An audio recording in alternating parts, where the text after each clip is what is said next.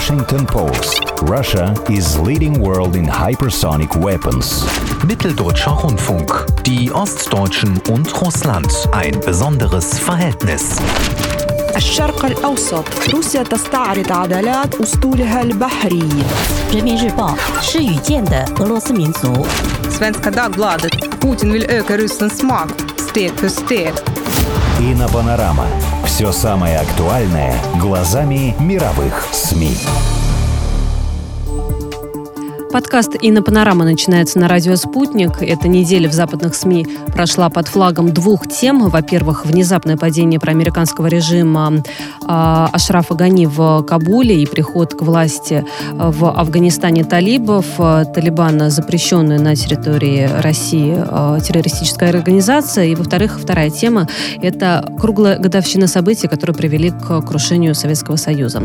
События эти объединяют еще и то, что их никто не мог предсказать сказать. Ровно 30 лет назад произошла неудачная попытка части советской элиты догнать уходящий поезд, а именно помешать развалу Советского Союза и переходу власти к элитам 15 союзных республик СССР. И если о событиях в Афганистане западные СМИ говорят с ужасом, который вполне оправдан в этой ситуации, когда люди цепляются за шасси улетающих из Афганистана западных самолетов, то в годовщине развала СССР, напротив, говорят с наигранным легкомыслием. Почему так получилось, мы узнаем в разговоре с обозревателем, моим коллегой, с обозревателем НСМИ Дмитрием Бабичем. Дмитрий, здравствуйте. Здравствуйте. Итак, начнем с событий в Афганистане, которые угу. э, уже не первый э, день, день да, активно обсуждаются, да. доминируют среди всех других мировых событий. Э, итак, ну, вы знаете, э, вот это внимание к Афганистану, оно даже как-то навязчивое. Если вы сегодня посмотрите CNN или BBC, да, международные э, станции, основные э, источники телеинформации для западного мира, то вы увидите, что просто Афганистан идет круглосуточно. То есть э, такое впечатление, что не существует никаких вот местных новостей э, или новостей, собственно, столиц западного мира. Они Но ведь все следят, все на несколько секунд, следят. да, а потом опять возвращаются вот к этой даме в хиджабе, э, но совсем не с хиджабным лицом, которая с таким, такой требовательностью да, подходит к людям в Кабуле и берет у них интервью. Но почему такой большой интерес? И почему э, такой большой интерес к 30-летней годовщине так называемого августовского путча в Москве? Понимаете, это все вещи, связанные с властью, со сменой режимов. Э, то есть э, СМИ на Западе в основном обслуживают вот эту идеологию, э, нынешнюю э, правящую, я бы сказал, западную идеологию, по которой вот либеральные ценности, как они говорят, должны победить. Либеральные ценности воплощают вот именно Демократическая партия США, э, значит, соответственно, либеральные партии в Европе. Они должны любыми путями победить, а если где-то они не победили, надо выяснить, что было сделано неправильно, какие извлечь уроки и действовать в следующий раз умнее.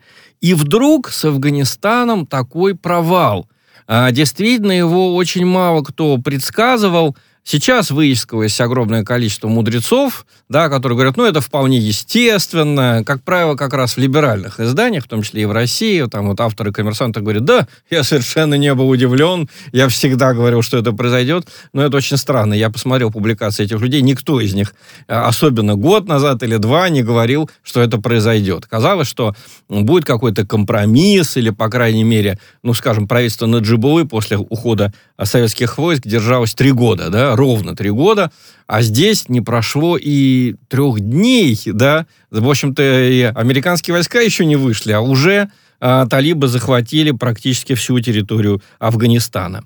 Ну и вот идет переоценка ценностей, и самая интересная для меня публикация, неожиданно, это не американская публикация, а это публикация польская. Польский автор Анджей Краевский – в издании «Денег газета «Правда», «Денег газета «Правда» написал такую статью. Она была заглавлена вот чем.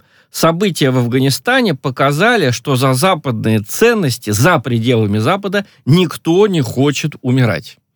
Вот это как раз польский подход такой, э, если вот западный подход это э, как удержать власть и э, как ее захватить в других странах, то польский подход, если на свете что-то, за что надо умирать, за, за что ты готов умереть, да, такой немножко романтический. Недавно романтизм был любимым художественным стилем в Польше. Автор пишет, сначала он приводит слова американских чиновников, собственно, накануне падения э, режима Ашрафа Гани, которые э, как бы обнадеживали э, публику. Вот что цитирует Анджей Краевский. Он цитирует э, пресс-секретаря Пентагона адмирала Джона Керби. У афганской армии много преимуществ над талибами. Численный перевес, современное оружие оснащение, военно-воздушные силы. Они прошли нашу подготовку. Им только нужно все это использовать. И вот дальше Краевский пишет. Честнее всего было бы назвать все эти комментарии нагромождением лжи. Да? Вот это э, как раз то, что э, не очень любят подчеркивать Нью-Йорк Таймс или значит, Вашингтон-Пост, либеральное издание, но то, что очень любят э, как раз э, подчеркивать в Польше, что нас обманывали. Поляки же участвовали, на самом деле, все 20 лет участвовали в интервенции в Афганистане, так же, как и, кстати, прибалты, грузины и тем более уж союзники США в Западной Европе. Далее Краевский пишет. Честнее всего было бы назвать все эти комментарии нагромождением лжи. Однако, если выражаться мягче, можно сказать так. Эксперты реально искажали картину, когда называли причины крушения порядков, которые последние 20 лет старались насадить в Афганистане США и НАТО. В действительности поражение США и НАТО объясняется очень просто. Ни один афганец не захотел умирать за то, во что в эти два десятилетия предлагала афганцам верить крупнейшая западная держава и ее союзники. Более того, афганцы в большинстве своем не захотели даже хоть чуть-чуть побороться за эти самые западные нововведения типа свободы сексуальных меньшинств или школ только для девочек. Ну, смысл как бы западной политики – в Афганистане был в том числе, чтобы вот создать некую такую новую феминистскую элиту. Ну, для Афганистана это, конечно, была абсолютно нереалистическая Провальная, задача, да, тем не менее 20 лет ей занимались, да. А, далее автор пишет, мне кажется, это очень интересное а, замечание насчет, собственно говоря, тех режимов, которые сейчас существуют на территории бывшего Советского Союза, э, проамериканских режимов типа грузинского или м, украинского. Вот что э, пишет Анджей Краевский. Западу в Афганистане удалось прежде всего создать касту политиков, занимавших руководящие посты, главным образом для того, чтобы набивать себе карманы. Вокруг них в больших городах сформировалась прослойка людей, которые выполняли административные функции, работали на силы НАТО и в некоторой степени уподобили свой стиль жизни западному. Эти афганцы извлекли пользу из новых порядков, но это не означает, что они готовы за них, за них воевать и, и рисковать жизнью.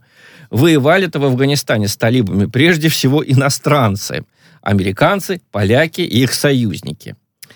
А, в конечном итоге созданная под эгидой Запада группа так называемых цивилизованных афганцев сейчас проходит через кошмар и ужас в Кабульском аэропорту. Их трагедия еще некоторое время будет вызывать угрызение совести у Запада, но, как показывают многочисленные примеры прошлого, Запад вполне может с такими угрызениями совести спокойно жить вот просто уничтожающий. Ну, то есть пройдет время, и все это забудется. забудут. Да, ну, как сказать, э, автор, э, скажем, э, газеты Wall Street Journal, такой знаменитый американский аналитик Яша Мунк, он пишет довольно цинично. Он пишет, а как это отразится на ближайших выборах, да?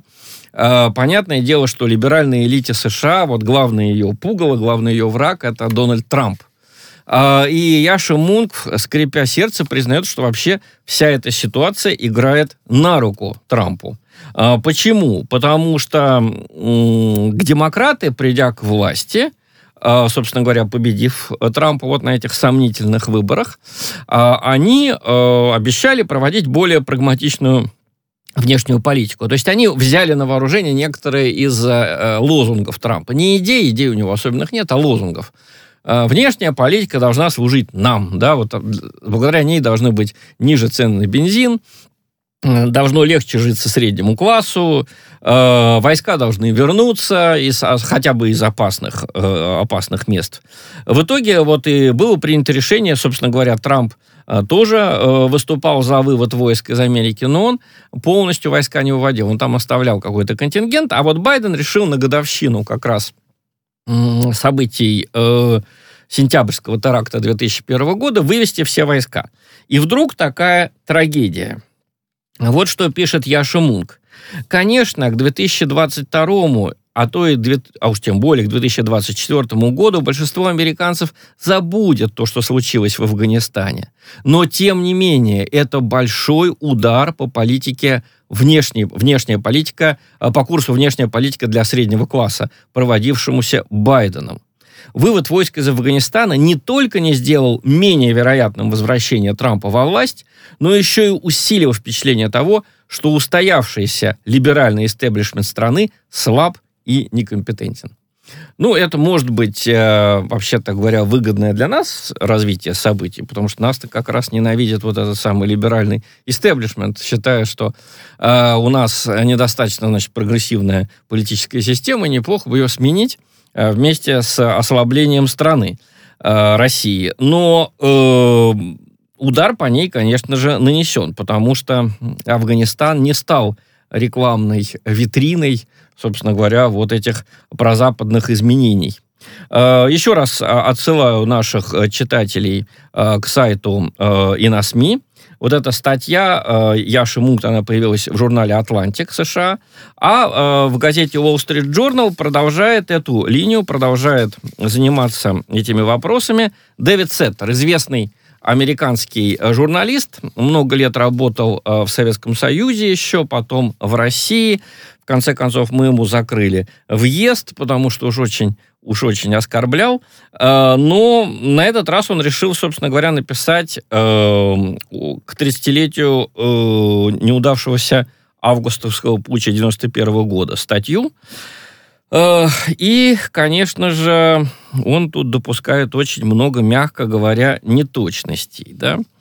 А, ну, Дэвид Сеттер, нужно сказать, эм, где-то год назад он вдруг разразился очень честной статьей в том же Wall Street Journal. Э, он, э, когда описывал то, как боролись, собственно говоря, демократы с Трампом, он признал, что боролись они нечестно. И для него это было, конечно же, тяжелое признание. Причем он, страшное дело, увидел параллели с советской пропагандой. А, так, например, Дэвид Сеттер на страницах Wall Street Journal вспоминал, что ему жаловался его друг из э, э, агентства ТАСС, еще советского, конечно же, телеграфного агентства Советского Союза, что вот, например, пишем про то, что э, в какой-то западной стране фирма возвращает э, некачественные покрышки, старые покрышки, значит, э, могут автомобилисты приносить, им выдают новые бесплатно. Вот. А Тасвец жалуется, она заставляет писать, на Западе такие плохие покрышки, что они сразу ломаются, и надо их обратно нести. А была статья, значит, о том, что очень гуманные условия на содержание людей на каком-то островном государстве, по-моему, там на Филиппинах. Вот. А заставляли, значит, советские начальники переписывать. Люди так ужасно живут э, на Филиппинах, что хотят сидеть в тюрьме. Вот, вот приблизительно такими же методами, пишет Дэвид Сеттер, боролись, значит, демократы с, с, с Трампом, да, то есть любая ситуация все время подавалась как трагическая. Ну вот, если бы Дэвид Сеттер применил к себе э, такую же критику, то он бы, конечно, эта статья, что называется, не устояла бы. Статья называется «Путь, который провалился, но положил конец коммунизму». И описывая события как раз 20, 19-20 августа 1991 э, года, Сеттер пишет, руководители переворота готовились к штурму Белого дома, где сидел отважный Ельцин. ОМОНу предстояло очистить площадь, применив слезоточивый газ и водометы. После него в дело должно было вступить элитное подразделение КГБ «Альфа». Ему была поставлена задача ворваться в здание, схватить Ельцина и арестовать все руководство Российской Федерации.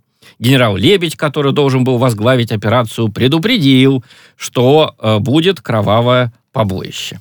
Ну, мы-то все помним, э, те, кто э, находился там около Белого дома, и те, кто я уже тогда работал журналистом, все прекрасно помним и понимаем, что если бы была поставлена задача силовым министерством взять этот самый Белый дом, то, как тогда написал один мой коллега, они могли бы просто сварить колбасу из тех, кто там стоял в течение получаса, а может быть и 15 минут, потому что, конечно, это все было абсолютно на любительском уровне. А, помешало это путчу другое. Помешало то, что, собственно говоря, власть это уже у э, Москвы в тот момент было очень немного. Несколько лет перед этим, с 89 года, союзные республики не платили выплаты, налоги, то, что называется федеральный бюджет, в общий бюджет. И почему продукты исчезали из магазинов? Горбачев задыра, затыкал дыры в этом бюджете тем, что он печатал деньги, плюс он забрал деньги из Сбербанка. Да, вот когда потом говорили, что это Гайдар ограбил вкладчиков Сбербанка. Нет. Мне в интервью, э, которое он давал уже в середине 90-х годов, Вадим Медведев, заместитель Горбачева, рассказал, что практически мы, собственно, весь, весь, все эти самые вклады пустили на финансирование дефицита э, бюджета советского бюджета. То есть денег-то, собственно говоря, не было. Власть уходила из рук. В этом самом референдуме, который сейчас вспоминают, март 91 года, э, почему-то каким-то десятым примечанием идет, что вообще-то 7 республик из 15 в нем не участвовали. Это была вся Прибалтика, Армения, Грузия, э, значит, Украина, между прочим, не, не, проводила. Э, и так далее, и так далее. То есть это был, собственно говоря, не путь, Э, в плане захвата власти, а это была попытка части российской элиты, судя по всему, договорившись с Горбачевым, вот ухватить этот поезд, уходящий поезд власти, и э, то, что называется, вернуть э, ну, э, то, что вот только что было в руках, ну, не так уж только что, уже два года они перед этим теряли эту самую власть. Вот, э, поэтому, конечно, этот фактор Дэвид Сеттер совершенно не учитывает. Ему нужна картина победы добра над злом, и вот он как пишет, как это произошло. Члены ельцинского правительства сели на телефоны и начали обзванивать советских военачальников и организаторов переворота. Его сторонники отправились к стоявшимся на ули... стоявшим на, улицам, на улицах Москвы военным и убедили их перейти на сторону защитников Белого дома. Ну, там и убеждать особенно было нечего. Я прекрасно помню, как этот самый «Лебедь» и, собственно говоря, танки, которые приехали к Белому дому, они быстренько подружились э, с народом, потому что непонятно было, что делать.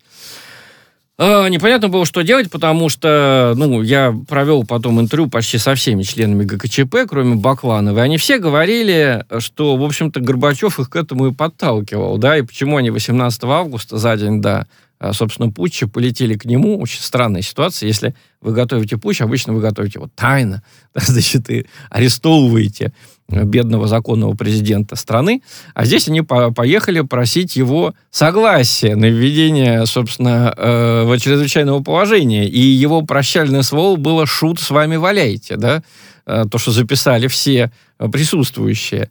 Что значит «шут, с вами валяйте»? Это что, сопротивление, значит, Сальвадора Альенде? Нет это как раз был сигнал «попробуйте», да, э, вдруг получится. Ну, если хотите без меня, ладно, я пока здесь.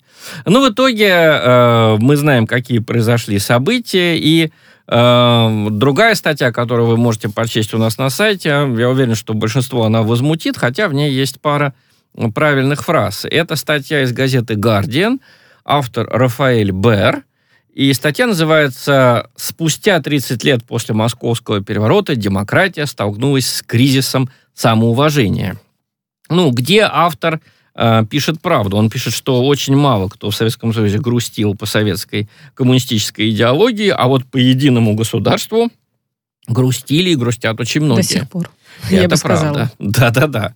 Вот. Но дальше автор э, начинает опять рассматривать ситуацию вот в этих э, шорах прогресс, регресс, да, значит, э, хорошая, хорошая демократия, хороший Запад, плохая авторитарная система. Ну, например, э, вот что автор пишет.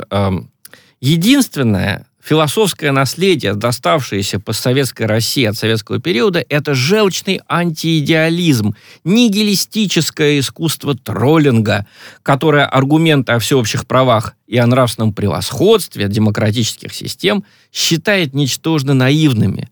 Хуже того, оно считает нашу демократию сплошным притворством, да еще и до неприличия лицемерным. К сожалению, этим лю- людям не, недолго приходится искать доводы. Достаточно вспомнить отвратительные режимы, пользующиеся поддержкой США, коррупционные скандалы на Западе и высокомерные военные интервенции Вашингтона.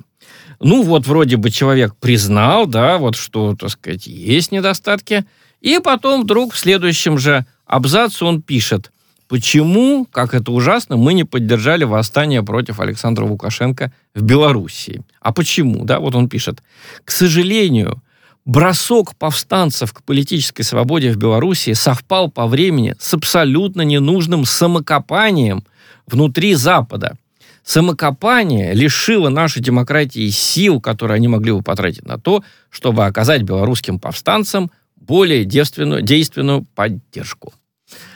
Вот так вот, да, ну, как бы самокопание-то иногда э, полезно, если особенно ты, значит, вот сам признаешь, что многие интервенции были неудачными, неправильными. В Ираке была неудачная интервенция, в, в Сирии попытка свергнуть правительство привела только к гражданской войне, к войне, то же самое в Ливии, да, но нет, вот Беларуси должно быть по-другому, да. А почему? Э, может быть, все-таки лучше посмотреть, присмотреться к себе, уже потом э, исправлять ситуацию в Беларуси. Но вот, к сожалению, не всегда, не всегда западные авторы последовательно, скажем так, э, в своем, ну, если использовать их терминологию самокопаний.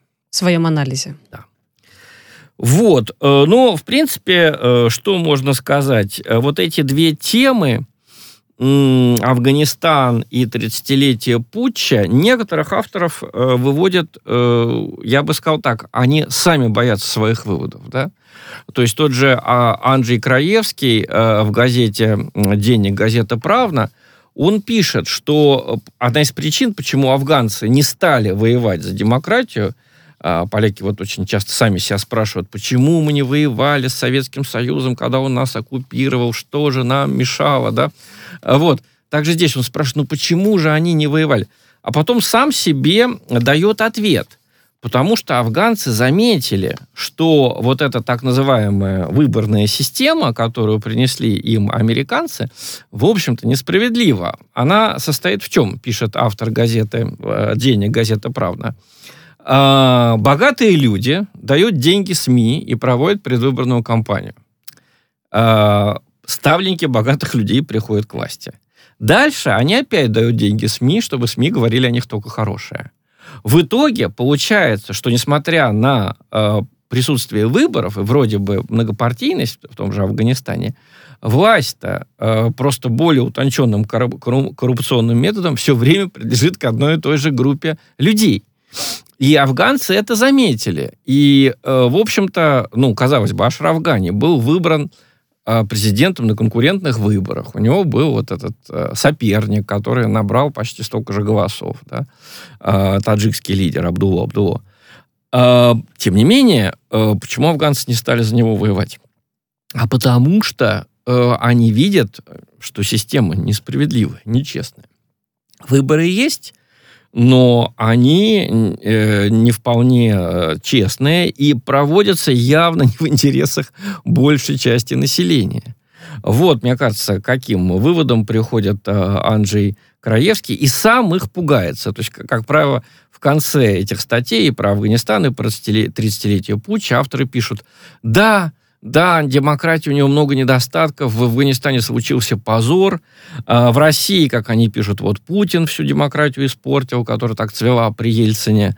Но надо опять пытаться, надо опять, значит, выходить на тот же путь. Это напоминает э, какой-то вот миф о Сизифе, да, значит, у Альбера Камю, вот этот греческий, э, древнегреческий персонаж, который все катил какой-то камень в гору. Иногда хотелось бы у него спросить, а может быть, не надо катить его в гору, может быть, гору как-то можно обойти. Но вот все авторы этих газет, э, придерживаясь приблизительно одной идеологии, они все говорят, нет, нет, нет, другого пути нет, надо катить камень в гору. Так, может быть, собственных выводов а, пугается, потому что ситуация еще в Афганистане слишком нестабильная, непонятно, непонятен статус а, талибов, и вот а, мнение того или иного правительства, того Ну, или иного государства может измениться резко. Э, э, с- Это, это тоже очень интересная тема, чего бояться в талибах, да? Э, Очень немногие боятся того, что они опять э, станут приютом для террористов и будут продолжаться те- теракты на Западе. Это почему-то десятая забота. Боятся того, что у талибов сложатся нормальные отношения с Россией и с Китаем. Вот главный страх. Россия и Китай соперники на э, политическом поле. В итоге получается, что западные издания меньше беспокоят безопасность собственных граждан, чем вот этот геополитический расклад. Не допустить, чтобы у России и Китая появился еще и, ну, такой, конечно, не союзник, но квази-козырь э, в виде талибов. Это, конечно, тоже, по-моему, полный цинизм, да, потому что, ну, если вспомнить, э, что писали о терактах недавно, то писали приблизительно так. Ну, сколько могут убить э, террористы? Ну, как, как в Вашингтоне в 2001 году? Ну, хорошо, тысячу человек. Но это не погубит западный мир. А вот Будем- сопр- соперничество с Китаем и с Россией, это да, это настоящие враги. Будем следить за ситуацией в Афганистане, обязательно рассказывать об этом в эфире «Радио Спутник». А, Подкаст «Инна Панорама» был а, сейчас в эфире.